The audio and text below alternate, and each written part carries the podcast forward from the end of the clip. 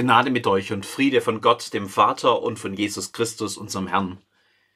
Geliebte Kinder Gottes, aus dem ersten Johannesbrief, aus dem dritten Kapitel. Seht, welch eine Liebe hat uns der Vater erwiesen, dass wir Gottes Kinder heißen sollen, und wir sind es auch. Darum erkennt uns die Welt nicht, denn sie hat ihn nicht erkannt. Meine Lieben, wir sind schon Gottes Kinder, es ist aber auch noch nicht offenbar geworden, was wir sein werden. Wir wissen, wenn es offenbar wird, werden wir ihm gleich sein, denn wir werden ihn sehen, wie er ist. Seht, seht, liebe Kinder Gottes, seht, welche Liebe. Kann man Liebe denn sehen? Sie liebt mich, sie liebt mich nicht, sie liebt mich, sie liebt mich nicht. Als Kind konnte man das einfach an den Blütenblättern eines Gänseblümchens abzupfen. Mit zunehmendem Alter haben wir alle gelernt, dass das nicht ganz so einfach ist. Er liebt mich, er liebt mich nicht. Sie seufzt, als sie überlegt, was aus ihrer Liebe geworden ist. Ein Herz und eine Seele waren sie einst. Zeit füreinander, übersprudelnde Gefühle, Zärtlichkeit.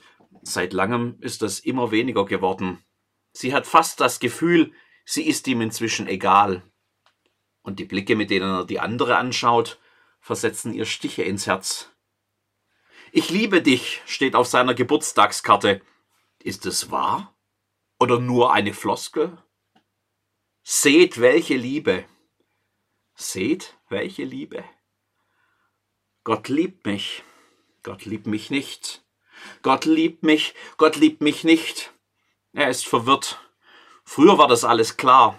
Ein kindlicher Glaube, der einfach davon ausging, dass Gott immer das Beste mit ihm vorhat. Bis die Mutter krank wurde. Corona. Intensivstation. Dabei hatten sie doch so gut aufgepasst und dann so gebetet, so gehofft und geglaubt. Und dann ist sie trotzdem gestorben. Gott liebt dich, steht auch auf der Kondolenzkarte, aber es klingt hohl mit bitterem Nachgeschmack. Ist das denn so? Ist da überhaupt jemand oben in diesem grauen Himmel? Und wenn ja, denkt er dann wirklich an mich? Seht, welche Liebe.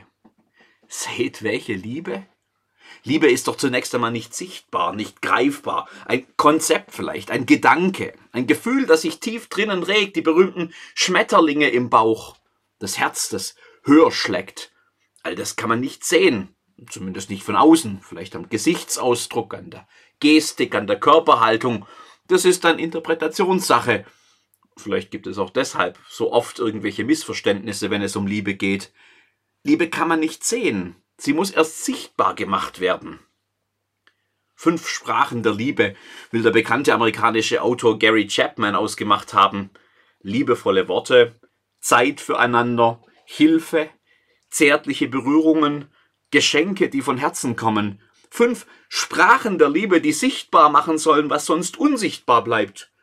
Ja, kann man jetzt sagen, jetzt sehe ich, dass da Liebe ist. Seht. Seht, welche Liebe. Seht, welch eine Liebe hat uns der Vater erwiesen. An Weihnachten muss man nicht lange suchen, um auf die Spuren dieser Liebe zu stoßen. Seht, sagt dort der Engel auf dem Feld, seht die große Freude und das Habt zum Zeichen, ihr werdet finden das Kind in Windeln gewickelt und in einer Krippe liegen. Seht, da wird sie nämlich sichtbar, die große Liebe Gottes, sichtbar, erfahrbar, begreifbar wie nie zuvor, nicht nur in großen, salbungsvollen Worten, keine Liebesschwüre aus der Ferne, vom Himmel herab, vielleicht auch nur vermittelt durch die Botschaft irgendwelcher Propheten, die für sich in Anspruch nehmen, im Auftrag Gottes zu sprechen. Nein, Gottes Liebe zeigt sich so, dass es deutlicher nicht mehr geht. Er kommt selbst. Der unendliche Gott, der Schöpfer des Himmels und der Erde, macht sich klein und begibt sich hinein in seine Schöpfung, hinein in diese Welt.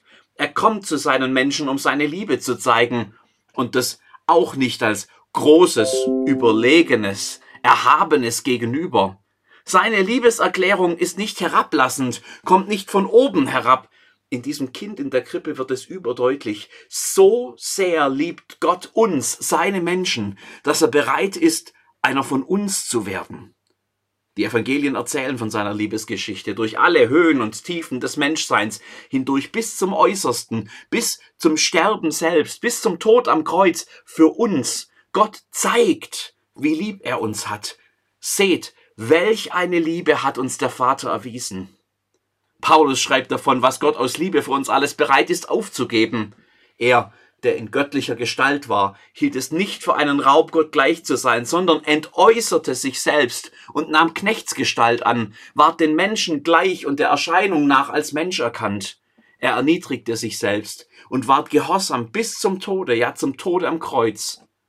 Oder in den unsterblichen Worten des Johannesevangeliums, denn also hat Gott die Welt geliebt, dass er seinen eingeborenen Sohn gab, auf dass alle, die an ihn glauben, nicht verloren werden, sondern das ewige Leben haben. Die Hirten gehen voll Gotteslobs wieder zurück zu ihren Herden. Sie haben gesehen, sie haben verstanden, sie sind geliebt. Diese Liebe macht etwas mit den Geliebten. Seht, welch eine Liebe hat uns der Vater erwiesen, dass wir Gottes Kinder heißen sollen. Und wir sind es auch. In diesem Gottessohn, der in die Welt kommt und Mensch wird, nimmt Gott uns an, aus Liebe. Am Ende dieser Liebesgeschichte ist nicht mehr nur einer der Sohn im Gegensatz zu allen anderen. Nein, weil Gott das Leben seines Sohnes mit uns teilt, sind wir nun alle Gottes Kinder. Das ist es, was seine Liebesbotschaft sagt. Wir auch. Wir sind Gottes geliebte Kinder. Seht, seht doch. Das ist es, was ihr sehen werdet. Das ist das letzte Blütenblatt des Gänseblümchens. Das ist es, was herausleuchtet aus der Nacht von Bethlehem. Gott hat uns nicht vergessen. Er liebt uns mehr als alles andere. Für ihn sind wir seine Kinder. Er ist bereit, alles für uns zu tun. Und er hat es getan in Jesus.